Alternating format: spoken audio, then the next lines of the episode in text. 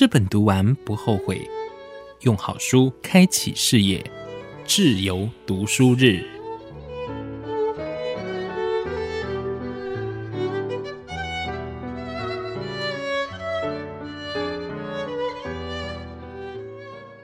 欢迎收听今天的节目，我是志源。今天呢，要带大家来读什么好书呢？这一本书呢，是由元神出版的《心理能量使用说明书》，邀请到了作者、资商心理师苏于心来到节目当中。于心您好，Hello，志源，听众朋友大家好，我是雨欣。今天呢，我们邀请到了雨欣要来跟我们介绍这本书。首先呢，跟我们聊聊你为什么会踏上心理师这条路。因为其实你本身自己也不是念这个相关的嘛。没错，这一段路哦，可说是一个漫长的心理历程。但是我可以简单的跟大家分享。那分享的目的也是想让听众朋友了解，有的时候我们生命的路真的很弯弯曲曲。嗯、但是如果当我们专心在身边发生的人事物给我们的启示或者是灵感，诶，那我们就真的很有可能找到属于我们自己人生的路哦。刚刚在开播前就跟志源先聊了，其实我十。九岁的时候，我是在一间演艺圈的经纪公司担任练习生，嗯、然后每天就是进去这个经纪公司，然后做歌唱培训啦、演员培训啦，甚至记者问答培训啊这一类的课程，我们每天都要上。那那时候其实蛮愉快的，可是大家应该晓得，就是演艺圈的生态有时候是蛮残忍的。比如说，我每天都会听到一些很难听的批评，就是你太胖啦，然后你这个性吼太精明，没有人会喜。欢你啊，就是试图想要把你塑造成一个完美的商品，但是却磨灭了我们个人的个性或者是独特性哦。所以我常常会不知道自己是谁，然后也不知道该怎么办，好像要一味的讨好大家，可是我演不出来，我也觉得很不舒服，然后最终却被评为没特色。我觉得这三个字是在演艺圈里面最难听的批评，就是没特色，啊、比糟糕还糟糕这样子哈。后来就离开了演艺圈，之后也大学毕业，那就蛮彷徨的，因为我从小除了表演者之外，我不太知道自己想做什么。旁边的朋友啦，包含我的家人啦，都觉得我应该要找一个稳定的工作，所以我就参考我的同学哦，就是大部分的人都是做金融业的，所以我就也去应征了金融业的公关。我不用直接面对金融商品，但是我还是做跟人蛮有关系的一项工作。那一开始也蛮愉快的啦，算是我习惯我也喜欢的一个内容。可是久而久之，因为我对金融业实在是太没有兴趣了，太不符合我的原厂设定了哈，所以我还是。感到很痛苦哦，就外面的人觉得哇，你在一间大公司工作应该很棒吧？可是冷暖自知，只有我自己知道我快不快乐，所以我就越来越难跟别人说明我的状态，然后后能量越来越消沉。那那时候就遇到了两件事情，简单来讲，一个是推力，这个推力呢，就是我开始遭受到我的同部门的主管啊、同事的一个。排挤吧，哈，这样不不细讲了哈。那另外一个是拉力，就是我有一个好朋友，他认识我很久很久了。那他某一天，他突然打给我说：“苏雨欣。”我想要离开这个世界了，然后我那一天非常的震惊，我就半夜立刻把他叫出来，我们就在河堤边，然后聊了整晚，就陪他聊。那之后我也陪他走了一段不短的疗愈历程。那个时候我什么心理概念都没有，可是就是一颗真心陪着他走。然后好险，到后来他渐渐好转。某一天，他就自己问我说：“哎，苏雨欣，你有没有想过，你蛮适合当心理师的？”嗯哼，我那时候对这三个字真的是一知半解，想说哈，这个是什么东西？我还上网查了很多资料，然后才真的步上考研究所啦，然后实习啊，写论文啊，然后最后才考上国考的证照，变成心理师的一个历程。所以这中间我可能花了十多年，才真正找到自己生命的路。对，其实我觉得这个历程还蛮不容易的。不过你要感谢你的朋友哈，你真心陪伴，结果还没有换来绝情。的确是，的确是，反而是换来一盏明灯哦。我觉得蛮不一样的。那今天呢，邀请到了于心来跟我们分享这一本新书。首先呢，我们来聊聊这一个心理能量，到底我们要怎么样知道心理的能量有多少呢？嗯。我把心理跟能量两个字拆开来，让大家比较能够理解。我们先来讲能量好了哈。虽然大家会觉得能量听起来好像很玄幻，好像不科学，可是其实我们都知道，万物万事皆是能量，包含你前面的桌子、你的手机、你这个人体、空气、好，星体，全部全部都有能量，所以能量是无处不在的。那为什么我们有的时候会觉得啊，我今天能量好低哦，或者是哦，我今天能量充沛？原因在于我们的心理状态。好，所以心理能量就让我们看见说，我们的心理状态发生什么，取决于你今天觉得有能量还是没有能量。所以大家不用担心能量不见，因为我们的周遭随时随地都等着给我们充电。可是我们这一只手机的电池有没有坏掉，对不对？有时候是你电池坏掉，电才充不进去，否则电其实是源源不绝的。那我们心里的这个电池从小到大它是怎么样养成的呢？它有没有一些破损啦？哦，有没有一直充进去电力却一直流失啦？还是它有没有一些脏污卡在那边，好让电力没有办法跟它连接？这都是我们需要去自问的一一个很好的问题。我们常会听到人家讲说正能量跟负能量，那到底我们的心理能量可以分为哪几类型？我们可不可以透过一个简单的心理测验来跟大家做分享？好的，呃，首先我想先说，每一个人都有正能量跟负能量同时存在的状态哈，所以我们待会去了解自己类型的时候，不是说某个类型就是好的，某个类型就是不好的，而是每一种类型都有你在能量平衡的时候，你发展出来的一个很棒的状态，也有你在疏于照顾能量、能量失衡的时候发展出来的一个有点糟糕的状态哈，所以我们每一个类型都有不同的状态跟面相。那我们当然每一个人都要去好好的照料自己，让自己的能量是处于平衡的现象的。那我就用一题我的心理测验来让大家在线上检测一下，你大概目前是属于哪一种心理能量的类型。我要先说一下，这个心理测验其实总共有十一题，可是志远的节目只有一个小时，对不对？对啊。那我就用其中一题来跟大家稍微测验一下，所以准确度一定有影响。如果想要知道最准确的答案，欢迎大家去看书。但是手边没有书的朋友，我们先用一题来暂时了解自己。好，那这一题是情境题哦，我们邀请志远也跟我一起做哦。好的，这一题呢，想象一下，你跟你的伴侣出国旅游，然后发生了一场激烈的争吵啊，因为出国旅游常常要磨合嘛，住在一起啊，二十四小时都在一起，所以你们吵了一个非常激烈的架。然后对方呢，认为你们有难以磨合的面相，所以对方向你提出了分手。这个时候。你觉得直觉的回答，你通常会回应什么样的话语？以下总共有 A、B、C、D 四个回答，请听众朋友呢选一个你觉得最贴近你可能会讲出来的，通常会讲出来的话，而不是你觉得最棒的那一句哦。嗯。要非常诚实的面对自己。好，当对方提出分手的时候，我们通常会回答什么呢？A，分就分呢，有问题的是你。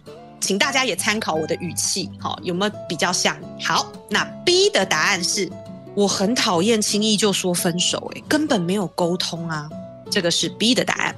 C 的答案是，可以不要这样吗？我们刚刚不是还好好的，为什么现在变这样？这个是 C 的答案。最后一个 D 的答案是，哦，如果你已经决定要分了，那我也没办法。OK OK，A。B、C、D，请大家选一个。啊，我怎么觉得我的答案是另外的呢？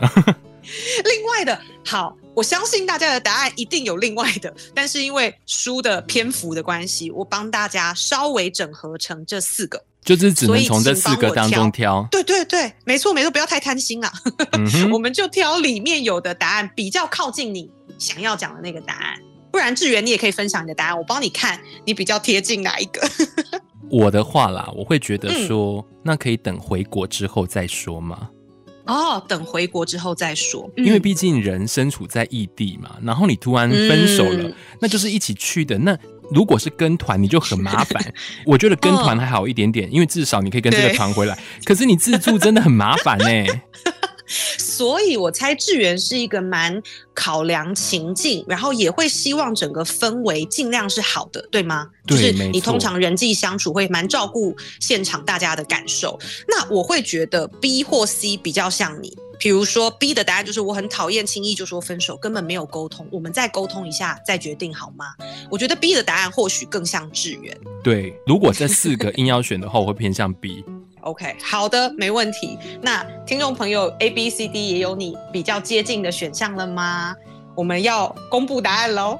嗯，那刚刚选 A，好，分就分啊，有问题的是你。如果你的对话通常都是比较这种直率、快、很准，讲话也许也比较锐利的人，你就是属于能量锐利型的朋友。你可以想象你的能量状态呢，就像一道镭射光，非常的直，而且能量很强，好，常常就是戳中那个问题的点。那这样类型的朋友呢，也许你从小到大常常被夸奖的是很亮眼啊，有自信啊，适合当领导者啊等等。所以你在能量平衡的时候，的确你都可以很雷厉风行的去做你的工作跟面对问题，直接坦率，有王者的能力。但是锐利型的朋友在能量失衡的时候，我们就常常去刺痛别人，然后在你身边的人也应该蛮常回馈这样的人说：“哦，在你旁边我压力真的很大。”然后你也会发现大家渐渐的就远离你了哦，因为你就是容易看见别人没做好的那一个小小的点，就会被你挑出来哦。那没有人想要被挑刺的感觉，因此你也会遇到这样子冲突跟挫折哦。这个就是能量类型的伙伴。好，那刚刚如果跟志源一样啊，比较偏向选 B 的，会觉得哎，我们可以不要现在就决定吗？我们来沟通一下。好，你想要继续沟通的啊，这样的伙伴呢，我们可能 B 类型的就是能量震荡型。从小到大呢，这类型的朋友应该常常被旁人夸赞会讲话，很活泼，有表演跟艺术天分。志源，你有吗？我好像是哎，不然我怎么靠声音工作呢？很准哦，所以这一类型的伙伴在能量平衡的时候是非常擅长阐述事情啊，炒热气氛，然后也是团体中注目的焦点。可是当我们在能量失衡的时候，我觉得这类型的朋友脑袋的声音会非常非常的多，而且会过度的在意他人的评价，会非常非常的不安。所以啊、这类型的朋友在能量上面是非常震荡的，你会觉得有时候好棒哦，可是有时候为什么又掉到谷底？好，那如果你选 C，可以不要这样吗？刚刚我们不是还好好的？哦，选 C 的朋友，你们是属于能量瘀滞型啊、哦。那从小到大呢，你们应该比较常被旁人夸赞的是乖巧听话、亲切友善，或是认真负责哦。因为你们非常擅长于同理跟陪伴他人哦，在。能量平衡的时候，这一类型的朋友是很温暖的，是非常棒的倾听者，人缘也很好哈、哦。尤其像心理师啊、医师啊这种助人行业，通常都会是这一类型的朋友。可是瘀滞型的朋友，就是因为你们太常把自己的需求塞在里面，好像里面堵塞住了，你都以别人为主，所以失衡的时候，我们会非常非常的害怕跟不敢出声，然后能量场瞬间就散掉了，好像没有自己形状的这种感觉。然后这类型的朋友也很常受到罪恶感的侵扰哦，非常非常害怕别人不高兴。好，那如果你是选择 D 哦，有一点冷冷的说哦，如果你已经决定分手了，那我也没办法哦。如果你选择这个答案的朋友，你就是属于能量隔离型。有点像你身边厚厚的城墙，别人怎么攻都攻不破的感觉。所以这类型的伙伴呢，可能常常被旁人夸赞的是冷静、理性、逻辑清晰，很会解决问题，听起来就是个理工脑，对不对？嗯、那通常他们能量平衡的时候，是真的很能够跟别人讲道理啦，讨论事情啦，找寻正确答案，发现问题等等。可是能量失衡的时候，旁边的人就完全没有办法触碰到你。甚至会抱怨你都没有在听我讲话啦，都不在意我啊，好像我的情绪对你来说都不重要啊，等等，反而会丢更多的情绪炸弹给这一类型的朋友。所以，如果你是情绪隔离型的朋友，我们真的要来练习怎么样好好的与人连结了。OK，这就是我们简单版的心理测验，欢迎大家去做完整版的喽。相信呢，可以做完完整版，会比较明确的知道你的类型到底是哪一种。是。那今天呢，也很高兴邀请到了于心来跟我们做分享。其实，在这一本书当中啊，有非常多可以跟大家分享的部分哦。不过，碍于时间的关系呢，嗯、我们现在听一首歌，稍后再回来我们节目现场。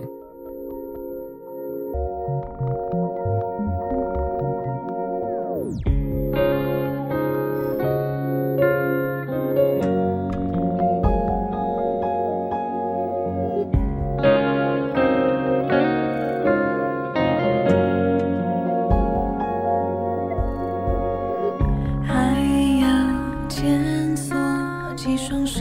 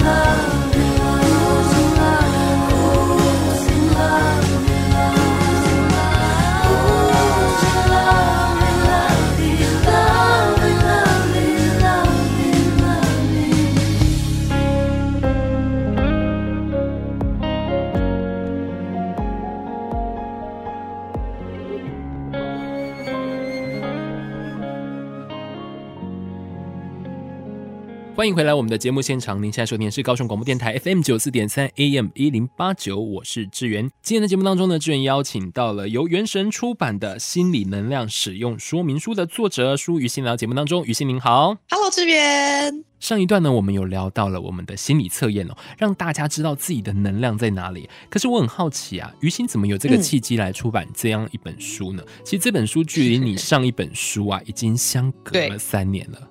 是没错，我上一本书的书名叫《活出你的原厂设定》哦，呃，也就是在针对心理内在的状态，帮助大家去找回我们自己最顺畅的运作方式是什么。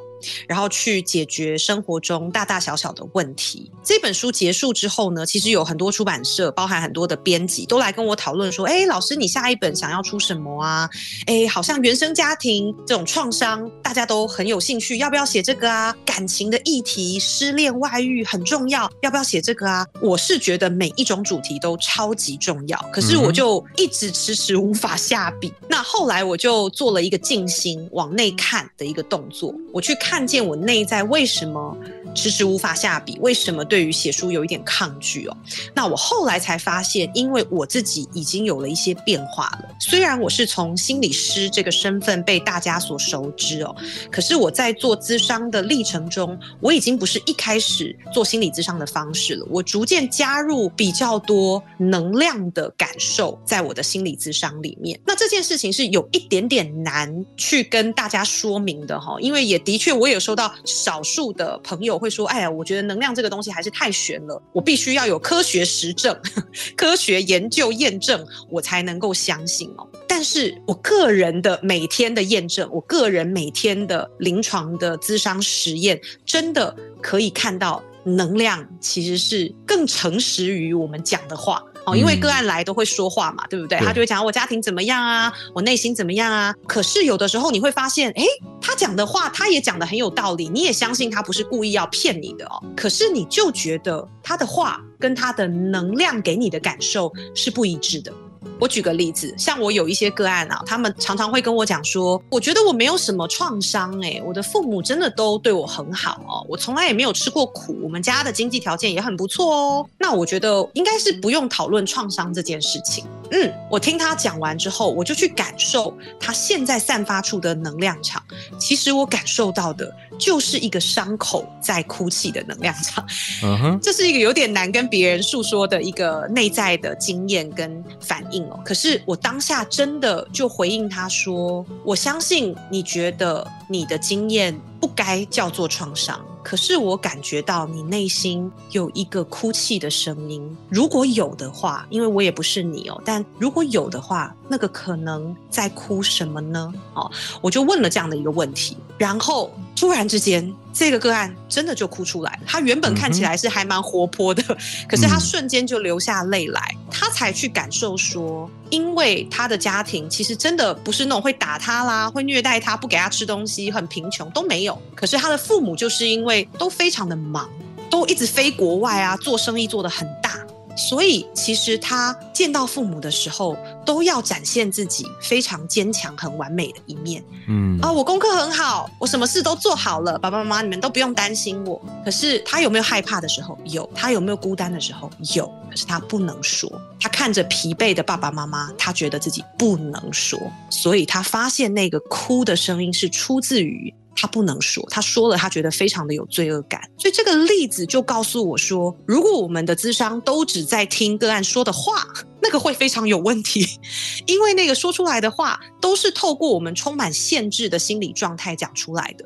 可是能量在表达的，如果是另一个讯号，我们没有接收到的话，我们就会不知道智商在智商什么。嗯哼，那我们这本书也就是来邀请大家成为自己的心理师。我们来感受一下自己内在有没有这种不一致的能量。比如说，我其实很悲伤，可是我哭不出来。这件事情就表示有什么东西是阻止了我们表达、宣泄真实的感受。类似像这样子的觉察，就可以打开那个我们压抑已久的门，然后让你的能量。重新自在的流动，而不会塞在里面，或者是堆积在你的肩膀上，堆积在你的器官里面。讲到这边呢，我就想要来请教于心一个问题哦，像这样子的一个情况啊。你刚刚有讲到原厂设定这件事情呢，会不会有一些是他本来的个性，但是因为外在的环境而改变他的能量？没错，这个是会出现的哦。所以原厂设定真的是我们要去探索。像刚刚志远私底下跟我聊天说，哎，我们觉得好像我从小就是特别活泼啦，好，可以跟大家呃打成一片呐。可是为什么志远好像长大了之后开始觉得自己比较隔离？那这件事情，这个就是一个很棒的不一致。所以，我真的觉得志远超级有慧根的，难怪可以帮助这么多人哦。就是你可以马上看到自己的这个改变，也许因为你经历了什么。因此，我们不要小看生命中每一个大大小小的经历。也许你没有因为这个伤而死掉，对不对？你也没有因为这个伤而趴在地上都爬不起来。可是，你真的受伤了，这个伤并不会不见，除非我们去面对它，消融它的力量。它才有可能真正从你的潜意识消失，否则这一些不一致的创伤就会在潜意识里面形成某种自动化的反应，然后不断在你生命中影响你。那我就举志远刚刚的这个例子，如果因为你太常跟人连接，然后太能够跟别人互动，然后所有人都跑来跟你说他的痛苦、他的辛苦，然后你每一个人你都帮他。服务，然后甚至帮他想解决的办法，你到最后你的能量会耗尽。这个时候，你自然而然就想要建立一个城墙，然后把大家都挡在外面。甚至有一个人打电话来说：“哎，志远，你现在有空吗？”你可能连那个 line 都不想打开。哦，这个就是一个很反射式的自动化反应。你觉得又来了，我又没有力气了，可是大家又需要我，就是有这种很矛盾的心情。所以他就会在让你生活中，你好像没有办法去跟别人好好的建立界限也好啦，或者是真正。正去帮助到别人，因为也许这是你原厂设定中会让你觉得满足跟有成就感的事情。可是当你的能量耗尽的时候，你并没有办法发挥你真正的天赋，那这就很可惜了。像于心讲的这个啊，就让我回想我过去在做社会关怀节目的时候，嗯、很多人都问我一个问题，很多人也会问心理师一样的问题嘛。就是当你听到了这么多的个案，嗯、然后听到这么多的故事，好像都很悲惨，好像都很悲怆。那你要怎么样去消化这个情绪？很多人都说啊，你在节目里面你都把人家问哭了，那你一直堆积，一直堆积，每个礼拜这样子的一个情绪，你会不会哪一天崩溃了？其实我就要找一个出口。嗯比方说我去看表演，或者是说我去旅行，啊、我在生活当中去找到其他的共感，然后去观察很多的事情，嗯、然后从这个过程当中呢，让我去领悟不一样的人生道理。这个东西讲起来很像很玄，很像很奇妙，可是我觉得这就是真的。哎，如果今天我们可以转移注意力，或者是我们对生活当中有更多的共感的时候，你的眼界就会放宽了。嗯嗯嗯我非常同意哦，就是如果我们真的处于一个比较低潮啦、沉闷呐，觉得好像怎么转都转不动的那一种情境里面，我这本书是把它定义成灵魂暗夜，就是你觉得好像非常的黑暗，完全没有希望。那我非常推荐。大家可以按照刚刚志源的小提议哦，就是给自己一些转移注意力的时间。出国，现在可以开始出国，真的是太好了。嗯、或者也不用那么远啦，你就去附近的家里公园走一走啦，或者是去路上看看路人的表情啦，猜猜路人的成长背景啊，猜猜他是什么人啊，就是往外的分散注意力是一个蛮棒的方式，或者是跟别人聊聊，好，听听别人的最近有什么样的辛苦，其实也都蛮能帮助我们。去照料自己，但是我有另外一个小提议哦，就是在转移注意力，让我们内在比较松开一点哦，没有那么不舒服之后，我们还是得把这个注意力放回我们的心理状态，去了解一下我最近到底发生什么。假设说我最近觉得非常非常的忙，那我们就要来问问自己啊，这个忙它的意义是什么？或者是我想要这么忙，我想要获得什么？真正的去听听自己心里的声音，我们就更有可能从根源去完全调整我们的心理架构跟心理模式。比如说，像很多朋友，他虽然很忙很忙，然后你简单问他说：“你这么忙，你为的是什么？”那很多朋友都会说：“我想要赚钱啊。”对不对？我忙不是为了赚钱，还是什么呢？这时候我们就苏格拉底式的提问哦，再追根究底的问：那赚钱你想获得的是什么？赚钱就好生活啊，对不对？可以过得好啊。那继续向自己提问：那过得好生活，有好品质，可以获得什么？其实你会发现，无限多的问题问到最根本、最根本，我们想获得的都是一个内在和谐的感觉。就是一个舒服的感觉，好像我不紧张了，我不焦虑了，我真真正正的满意此时此刻的状态。所以，如果我们的最终极目标是这样，那我们就真的要常常从向外的追求停下来，然后往内去培养出内在那种很满足、很和谐的感觉，因为那个感觉已经在你的心里了，只是我们没有去找它而已。所以呢，我们要让自己。去慢慢的学习内省跟自我觉察，嗯、找到内心里面最安放的位置。那今天呢，也非常高兴的邀请到了资商心理师舒于心来跟我们介绍这一本新书，由原神出版的《心理能量使用说明书》。希望未来有机会呢，可以邀请于心继续来到节目当中来跟大家做分享。谢谢于心，谢谢，谢谢志源，谢谢大家。